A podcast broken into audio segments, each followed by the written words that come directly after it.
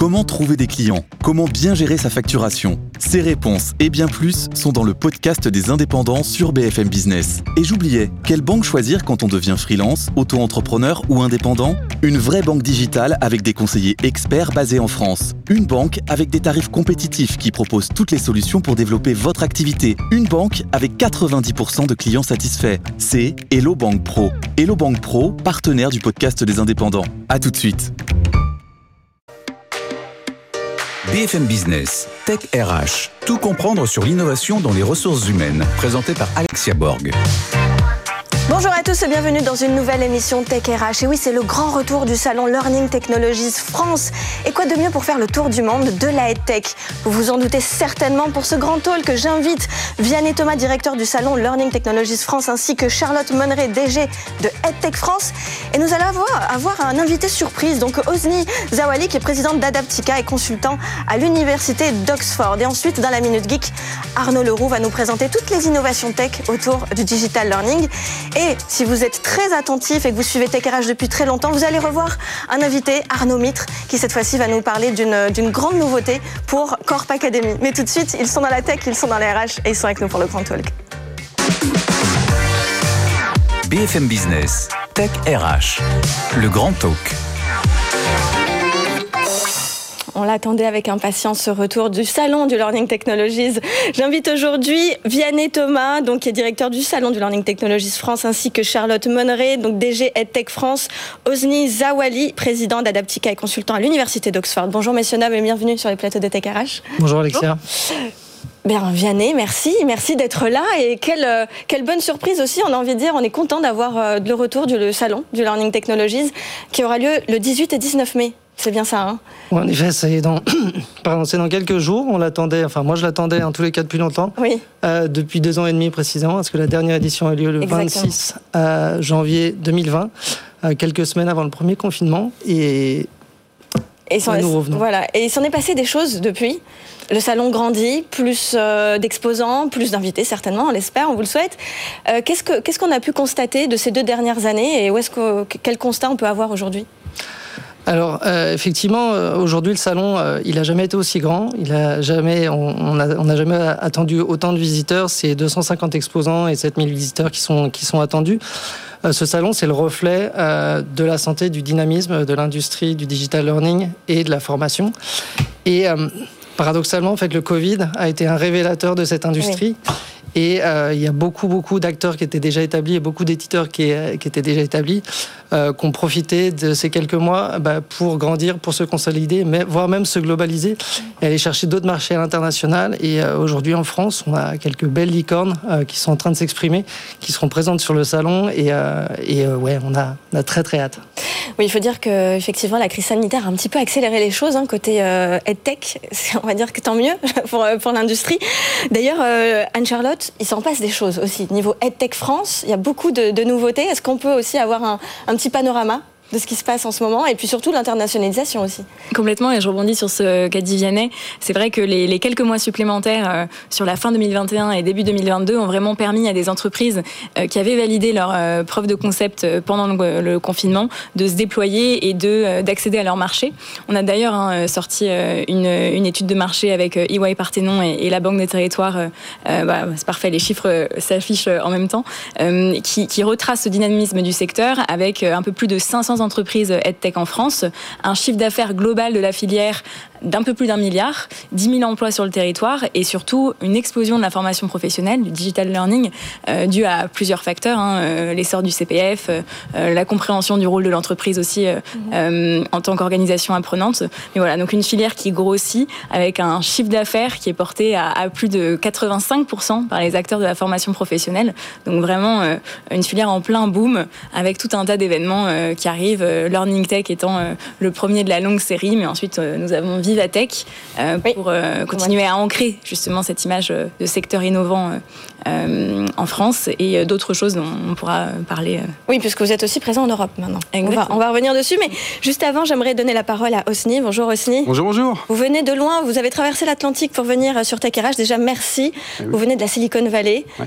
vous êtes fondateur de Adaptica. C'est ça. Déjà, pourquoi choisir la France? Pourquoi choisir d'être chez nous pour bah. parler de, du futur de la tech bah, Disons qu'il y a plusieurs raisons pour pour ça. Alors la première, c'est avec notre partenaire LCM, on va ouvrir une euh, entité en France. Donc là, on est en train de recruter des ingénieurs, des, euh, des, ce qu'on appelle des graphic designers, mhm. des environment designers, et, euh, également des project managers, donc des managers de, de projets. Donc ça, c'est la première chose. La deuxième chose, c'est que quand on parle du métavers, c'est ce que Adaptica fait, on construit le métavers de la formation professionnelle et de l'éducation, on a absolument besoin de l'éthique française des valeurs françaises. Pourquoi? Parce que si on laisse la Silicon Valley et la Chine s'occuper de ça, vous avez vu ce qu'ils ont fait avec Instagram. Oui. Ils vont vous garder sur leur plateforme, peu importe ce qu'il en coûte, au même au dépend de votre santé. Donc il est vraiment important pour nous d'aller nous déplacer en France et d'essayer d'injecter un peu plus d'éthique. Et puis la troisième chose, alors certains euh, verront ça un petit peu comme, euh, comme je sais pas, mais bon, je pense que littéralement, un peuple qui cuisine aussi bien ne peut être que fondamentalement bon. J'ai mieux mangé dans Air France en venant ici que dans la plupart des restaurants à San Francisco. Donc il y a aussi un petit côté émotionnel forcément qui me dit reviens en France, reconnecte avec la France, crée une entreprise ici, une succursale au moins, et euh, voilà pourquoi la France. Ben, ça change aussi de quelques entreprises et startups qui rêvent du rêve américain et qui vont s'exporter aux États-Unis. Vous venez en France, c'est plutôt rassurant. Rassurant aussi de, voir que vous parliez d'éthique à la française. Ouais. Euh, certainement suite au RGPD, enfin tout ce qu'on a pu mettre en place aussi. Hein, la France est bien connue pour ça. Vianney, euh, Qu'est-ce que vous, vous constatez et quelles sont pour vous les nouvelles tendances? Donc, Osni a parlé du métavers. Est-ce que c'est quelque chose que vous voyez de plus en plus chez vos exposants et, et dans votre écosystème? Alors, le, des nouveautés, il y en a, il y en a un certain nombre euh, qui, qui, se révèlent sur le salon et le métaverse. On pourra y revenir euh, en partie. Euh, la première, c'est qu'effectivement, euh, la pandémie a eu un impact sur le monde de la formation professionnelle parce qu'elle a tout simplement forcé un certain nombre euh, d'acteurs réticents, qui sont les ETI, les PME, à se former et à utiliser des, des, des outils digitaux pour, pour se former. Et ce à quoi ils ont fait face, c'est que la population apprenante, en gros en France, dans l'espace de quelques mois, elle a triplé. Et comment on fait pour gérer une population qui triple? Sachant que le problème numéro un des formateurs, c'est quoi? C'est l'engagement. Et l'engagement, comment on peut le gérer? Bah, Il y a un certain nombre de, piliers qui dessinent des tendances qui sont présentes euh, en France, qui sont présentes partout. Mais euh, les, premiers, euh, les premières tendances, c'est déjà l'identification des objectifs de la formation, c'est la personnalisation des contenus, bien sûr, l'augmentation massive de l'apprentissage dans un monde immersif. Et surtout, c'est euh, de plus en plus le déploiement de, techniques euh, et de neurosciences pour engager de plus en plus l'apprenant euh, à retenir, on va dire, 10% de, de ce qu'il va apprendre au moins et le mettre en œuvre sur le terrain. Anne-Charlotte, même constat? Je, je, rebondirais en disant qu'on est un peu euh, revenu du, tout numérique euh, facile et magique, entre guillemets. Euh, de plus en plus, hein, la, notion de mentorat, d'accompagnement est omniprésente au sein des, solutions. Et sur la personnalisation qu'évoquait Vianney, c'est vrai que c'est le règne de l'intelligence artificielle, mmh. avec la volonté non pas de remplacer le formateur ou, la personne qui transmet le, savoir, mais d'avoir un, contenu adapté à tous les profils cognitifs d'apprenants, mmh. des contenus inclusifs, des contenus qui suivent aussi euh, le temps d'apprentissage dont l'apprenant euh, dispose, que ce soit euh, au sein de son entreprise ou, en dehors. Donc vraiment l'intelligence artificielle pour du contenu adapté à tous les profils et aussi l'émergence pardon de, de, la grande thématique du développement personnel, du coaching, des soft skills qui infusent au sein de la sphère de l'entreprise avec cette idée non pas que l'entreprise est responsable du bien-être de ses salariés, ah, ça c'est un, parce que ça c'est un énorme débat et je pense qu'il faut faire très attention, mais avec l'idée que le développement personnel, ce sont des outils et des techniques justement basées sur les neurosciences qui, grâce au numérique, peuvent se diffuser au sein de toutes les strates d'une entreprise, qu'importe la fonction que l'on occupe, avec l'idée de permettre aux collaborateurs de mieux euh, réaliser euh, sa fonction professionnelle. Donc c'est bien-être vu sous cet angle-là et, c'est une des grandes tendances aussi qui, euh, qui émerge en ce moment. Alors on parle de neurosciences, d'intelligence artificielle, de métavers, alors tout ceci du web 3.0 aussi hein, de façon un peu plus large. Euh, ça peut paraître un peu nébuleux pour les RH, pour les responsables de formation qui, qui, qui se voient avec cette, ce tsunami d'informations. Euh, cette cette fois-ci, je vous, je vous, parle, mais plutôt dans votre casquette de consultant de l'université à Oxford, parce que vous avez certainement Stanford, vu... De, pardon, de Stanford, voilà. là. Euh, et, euh, qu'est-ce que vous avez pu constater aux États-Unis, en tout cas, sur les les usages et comment est-ce que les RH, les entreprises vivent cette transformation? Ben, C'est vrai qu'aux États-Unis, surtout dans la Silicon Valley, on est beaucoup plus preneur de risques. Donc il y a plein d'universités, plein d'organisations, plein de grosses boîtes qui euh, ont sont engagés directement dans le métavers sans même euh, y réfléchir. Mais c'est vrai que c'est pas vraiment un petit buzz hein, le métavers, c'est vraiment la transformation de l'internet 2D statique vers un internet 3D virtuel et super dynamique. Si on rajoute à ça en plus l'intelligence artificielle et le blockchain, c'est pas vraiment le petit gadget. Il s'agit réellement d'un nouveau paradigme, une nouvelle manière de penser. Donc, soit euh, on prend le train alors qu'il est euh, encore euh, en gare pendant une heure ou deux, ou soit on va essayer de le prendre en marche, mais là, ça devient très très compliqué. Personnellement, je pense que le métavers, c'est une énorme révolution, sauf que je vous donne un exemple. En 2008, j'expliquais à mon voisin ce que c'était que les achats en ligne, le online shopping. Et puis lui, il me disait, euh, non mais t'es complètement fou, ça marchera pas. Toujours est-il que 20 ans plus tard, ou 15 ans plus tard, je retrouve des paquets Amazon sur son palier toutes les semaines. Donc forcément, il y a des sceptiques. Mhm. Forcément, mais le progrès ne nous attend que très rarement, hein. et puis pas très longtemps. Généralement, le progrès, ça avance, c'est à nous de sauter dans le train ou pas honnêtement, euh, je ne vois pas de machine arrière. Oui, bah, certains comparent ça avec la crypto en disant que c'est une bulle spéculative et donc ils mettent le métavers dans cette bulle en disant ça va pas marcher forcément et puis de toute façon on n'arrive même pas à passer au 2.0 alors euh, quand bien même au 3.0. Je ne sais pas vous de votre côté qu'est-ce que les entreprises françaises qu'est-ce que vous constatez? Alors j'imagine que les startups doivent être très très motivées, ça doit être très stimulant intellectuellement. Côté RH, qu'est-ce que vous voyez? Est-ce que vous avez peut-être des retours? Moi, je pense que le, le métaverse, d'un point de vue global, aujourd'hui, c'est une vue de l'esprit, c'est-à-dire que des mondes virtuels interopérables qui sont globaux, que ce soit euh, la société, l'école, l'université et même l'entreprise, euh, ça n'existe pas encore.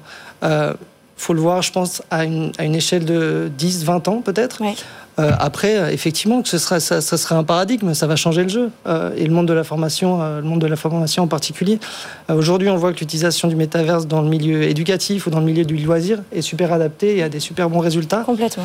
Après, si on parle de formation en entreprise, il y aura quand même un certain nombre de, de choses à revoir parce que déjà la bande passante, aujourd'hui, pour utiliser le métaverse, elle est énorme. Euh, les casques de réalité virtuelle, c'est une ressource qui est, assez limitée. Et surtout, il y a un vrai problème de, sécurité des données. C'est-à-dire que des avatars se comportent d'une certaine manière dans un monde virtuel, mm. comme le disait Osni. Oui, c'est ça. Il y a une question d'éthique aussi maintenant à mettre en place, mais qui va créer de nouveaux métiers. Ah ouais, moi, je suis d'accord sur la question d'éthique, c'est clair. Mais au niveau de la bande passante, c'est pas vrai. La bande passante, elle passe très bien. On a des étudiants, on a des, on a des adultes qui, qui étudient en Afrique. Vous n'allez pas me dire que c'est en Afrique avec notre métavers. Est-ce que c'est utilisé ou pas? Quand vous avez en fait Microsoft qui a investi 68 milliards pour acheter Activision Blizzard.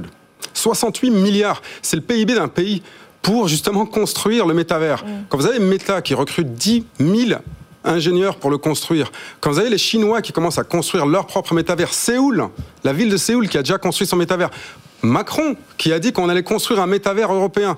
Ah, c'est plus une idée. Et surtout, pour rebondir sur ce que tu disais, Alexia, on est déjà tous ultra connectés. On fait 10 euh, visios par jour, euh, Teams, Zoom, euh, les étudiants sont en format hybride. Donc on est déjà dans ce qui est un monde virtuel, sauf qu'il est pas du tout adapté à la pédagogie, pas du tout basé sur les émotions et les, principes très simples d'apprentissage que l'on connaît. Et donc le métaverse, pour voir aujourd'hui un intérêt assez fou de la part des acteurs du supérieur, hein, public et privé. On a organisé une masterclass avec Laval Virtual. Il y avait 300 inscrits. C'était une heure de prise en main dans le métavers et on voit euh, l'intérêt euh, fulgurant pour les directeurs d'école. Pourquoi? Parce qu'ils savent que leurs étudiants sont déjà connectés et que l'objectif, c'est justement de réussir à faire un monde collaboratif et qui soit pertinent d'un point de vue pédagogique. Donc il y a cet intérêt-là.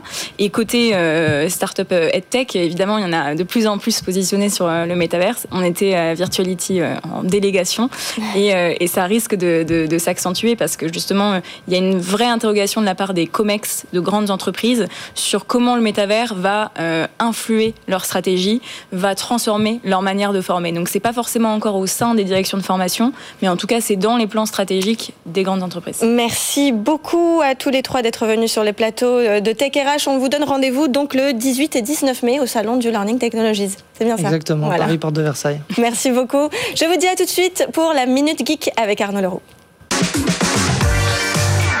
BFM Business, Tech RH, la Minute Geek. On va encore faire le tour du monde avec Arnaud Leroux dans cette Minute Geek. Bonjour Arnaud. Bonjour Alexia. Alors on va partir en Asie, en Europe, on va revenir un petit peu en France. Qu'est-ce qui va se bah, passer Je vous propose un petit voyage. Allez, let's un petit voyage. on, part des États-Unis, on va jusqu'en Asie, on s'arrête un peu en France au milieu. Ça vous va Ça me va très bien. Super. Et eh ben d'ailleurs, je remercie Osni qui m'a fait une passe décisive. Finalement, vous avez abordé ensemble le métavers. Et moi, je dis effectivement que en ce moment, ce qui fait foi vraiment en termes d'innovation aux États-Unis, dans la lignée des grandes annonces faites par Facebook slash Meta en octobre dernier. Rappelez-vous ce film d'une heure euh, et quart, dont un quart d'heure finalement était dédié au domaine de l'éducation. Mhm. Eh bien oui, aujourd'hui, beaucoup de startups sont en train de s'ancrer dans euh, les contenus pour le métaverse et pour les réalités mixtes de demain. Donc aux États-Unis, en ce moment, les grandes innovations à retenir, c'est vraiment cette création de contenu pour alimenter et abreuver le Web 3.0 de demain, dont vous avez parlé tout à l'heure. Euh, quand on prend l'avion et qu'on arrive en France, on est un petit peu middle office en France. Je vous prendrai euh, deux coups de cœur de ces derniers mois que, que j'ai eus. Le premier au travers d'un projet euh, issu de deux jeunes entrepreneuses lyonnaises euh, qui ont créé une plateforme éducative, en fait un assistant pédagogique pour les élèves qui sont en stage et en formation et qui accompagne à la fois les écoles, les entreprises et les élèves eux-mêmes quand ils sont en stage et en alternance. Et cette plateforme s'appelle Alphonse. Bravo pour ce qu'elles ont fait. C'est un très beau, un très beau projet dans la tech. Et puis je voudrais aussi mettre en avant le travail de Mindbot qui ont développé un petit robot tout mignon. Alors c'est pas c'est votre ami Nao, non c'est pas, pas, mon petit Nao qui est là. J'ai pas mon, euh, mon Winky avec moi, mais ce pro, ce projet là et ce robot qui s'appelle Winky euh, est un robot qui aide les enfants à développer et qui les accompagne en fait pour prendre des euh, skills de, de développement. C'est un beau à projet développer, français. À coder. À développer, à, coder. en effet, vous avez raison de, de le préciser. Oui, parce qu'on peut se développer. Exactement. Et peut-être qu'il fera du développement personnel voilà, hein, à un moment donné. et puis enfin, je crois qu'on peut pas parler en effet de l'Asie sans parler du digital learning. On l'a déjà évoqué tout à l'heure, on l'évoquera encore tout à l'heure sans doute. Euh, il faut quand même reconnaître à l'Asie euh, d'être ce continent euh, à la pointe du digital learning, juste que ce soit dit. Parmi les cinq top start-up dans le monde sur le digital learning. Quatre viennent d'Asie. Euh, Beijus, qui est aujourd'hui la start-up number one euh, dans le monde en termes de digital learning, est indienne. Et on retrouve encore en position 3, 4, 5, trois start-up en digital learning qui sont issues euh, de la Chine. Donc vraiment, on peut dire qu'en Asie, le digital learning, elle va en poupe. Et, d'ailleurs, euh, en Inde, c'est deux entreprises sur trois qui sont équipées de systèmes du type LMS, de digital learning. Enfin, en tout cas, ils sont très équipés. Hein, et, complètement plupart des enfants en fait continuent à étudier le soir au travers de ces plateformes. Alors je pense que tout ça va se conjuguer euh, dans un univers 3.0 dans lequel on retrouvera, comme cela a été dit tout à l'heure, de l'intelligence artificielle, sans doute de la robotique plutôt dans des lieux physiques pour digitaliser finalement euh, la présence et, lui donner une autre saveur. Et puis euh, à l'intérieur tout ça de mondes qui seront à la fois du digital learning avec des réalités mixtes qui permettront de vivre des expériences éducatives autrement. Et si on a 30 secondes, si je vous dis la France doit s'inspirer d'un pays, ce serait plutôt plutôt Inde ou plutôt USA Allez, moi je, moi je suis amoureux de la Corée, de l'innovation vraiment euh, coréenne en termes d'éducation. Euh, ils ont beaucoup, ils ont réussi à rendre intelligentes les innovations qui mettent au service euh, des élèves sur place, y compris dans les classes. Et, et vraiment, les Coréens, intéressez-vous à ce que font les Coréens en termes d'innovation dans l'éducation. Vous verrez, pour moi, ce sont les, les maîtres en la matière. Et le métavers, on y va. Ça a été dit tout à l'heure. Je suis d'accord avec ça. On y va. Donc, faut y aller vraiment. Et la France doit prendre place dans le Web 3.0 de demain, s'il vous plaît. Faites.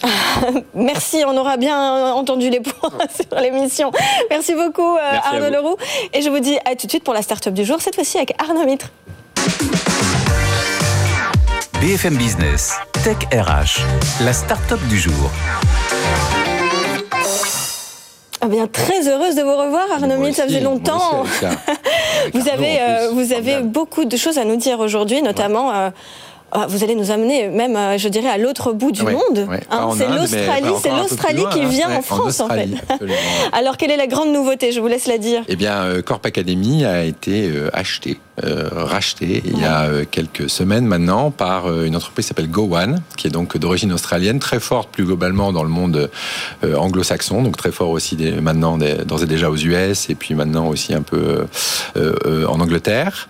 Et puis c'est leur première en revanche présence euh, au travers de ce rachat en, Europe euh, avec nous. Alors, qu'est-ce que fait GoOne très exactement? Alors, ils font donc aussi du digital learning.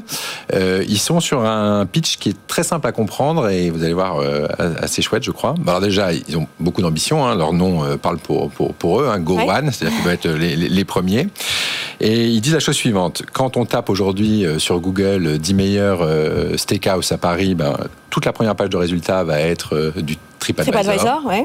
Quand on tape meilleur hôtel à Londres, la première page de résultats, ça va être soit du booking.com, soit du hotels.com. Si on tape meilleure formation de management, on va avoir que des entreprises euh, individuelles. Donc ils disent il y a une place pour un grand agrégateur de contenu, un agrégateur des agrégateurs qui référencerait tous les meilleurs contenus du monde.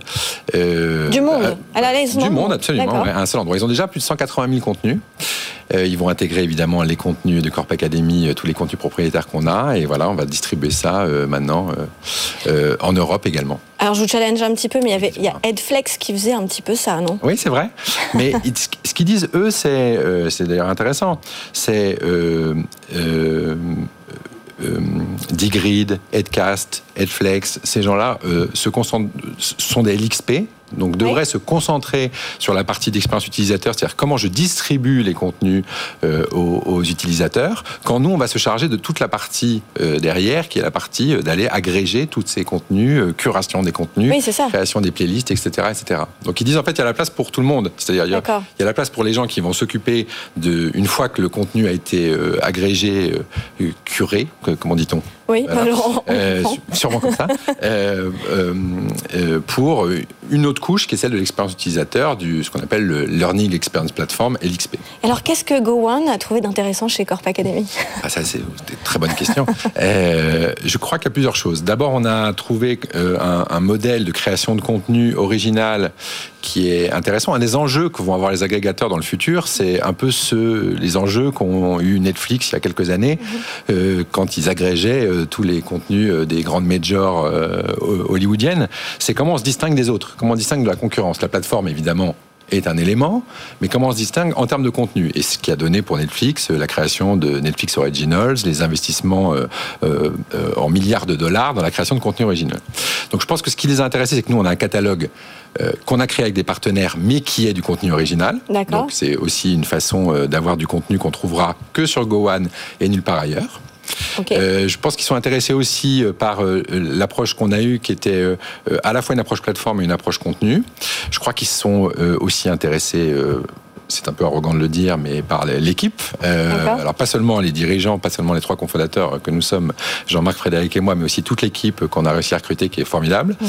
Et puis ils sont intéressés par avoir un, un portefeuille de clients de grands comptes euh, en France et en Suisse, donc un gros, un gros premier prêt en Europe. Vous êtes présent en Suisse également.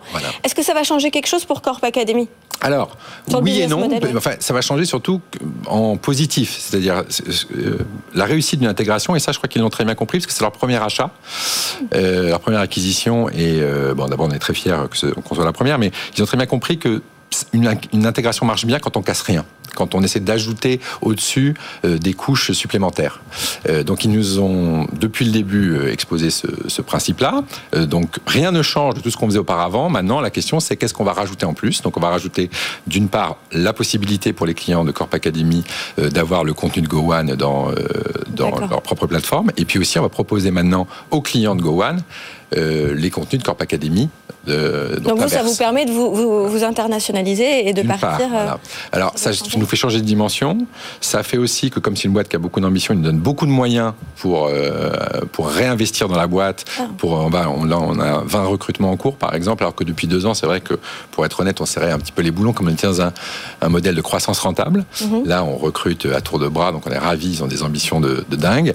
Et donc c'est ouais je, pense pour les clients, pour les partenaires euh, et pour les collaborateurs c'est très très enthousiasmant. En tout cas, je ne sais pas si ça se sent là, mais oui, on, très on, on, le sent. ça bah, sent sur le plateau. Tant mieux. Alors on parlait de, on parlait de métavers, on parlait de plein de choses en début d'émission, et puis même euh, la minute geek avec Arnaud qui est toujours avec nous, hein, qui est présent. Euh, Qu'est-ce que vous pensez? Est-ce que justement l'acquisition euh, de, de, de, Corp Academy, hein, est-ce que ça va permettre à Gowan justement d'aller sur ces nouveaux terrains de jeu, ou est-ce que vous n'êtes pas du tout encore euh, sur ces créneaux? Comment vous imaginez l'avenir?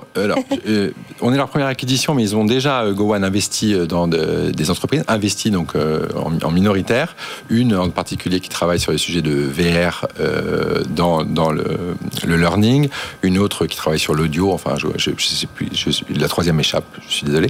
Euh, donc oui, ouais, c'est des univers qu'on qu'on investigue régulièrement. Euh, de toute façon, nous déjà chez Corp Academy, avant même euh, de parler de euh, l'innovation pédagogique était au cœur de ce qu'on souhaitait faire. On, on, sort une innovation pédagogique par trimestre.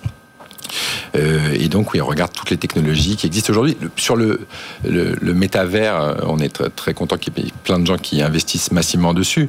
Euh, le sujet qu'on a, nous, en B2B, souvent, c'est l'équipement. C'est-à-dire, comment est-ce qu'on arrive à transmettre? Est-ce qu'on avait déjà un peu avec la VR, qui était un, sujet?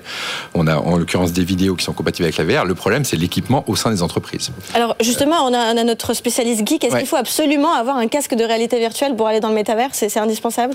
Non, il faut, il faut distinguer vraiment la partie virtual reality avec euh, les lunettes, en effet, qui nécessitent un équipement et qui en B2B, à mon avis, arriveront 3, 4, 5 ans plus tard que l'univers en B2C, euh, de, euh, des réalités mixtes dont, à un moment donné, par exemple, Sandbox, hein, The Sandbox, aujourd'hui, vous pouvez très bien vivre des expériences qui sont dites de, l'ordre du, du, multivers, autrement en 2D ou en réalité augmentée aussi, hein, qui est une autre forme de réalité comptant dans le domaine du, du métavers. Et chez Corp Academy, vous avez toute cette équipe. Maintenant que vous avez recruté, peut-être c'est quoi? C'est plutôt de la recherche et développement? C'est plutôt des commerciaux?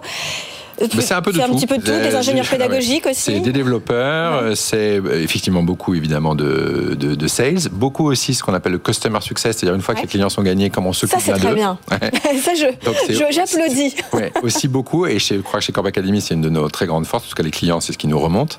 Euh, et puis évidemment aussi du, de, l'innovation pédagogique et du contenu de la, de la R&D. Bon bah écoutez, merci beaucoup en tout cas de nous avoir donné cette, cette... Très content de revenir, hein, très ah, bah, heureux. J'imagine, nous aussi on est très content de vous accueillir. Merci à tous de nous avoir suivis jusqu'à la fin. Je vous dis à la semaine prochaine pour une nouvelle émission Tech RH. BFM Business, Tech RH.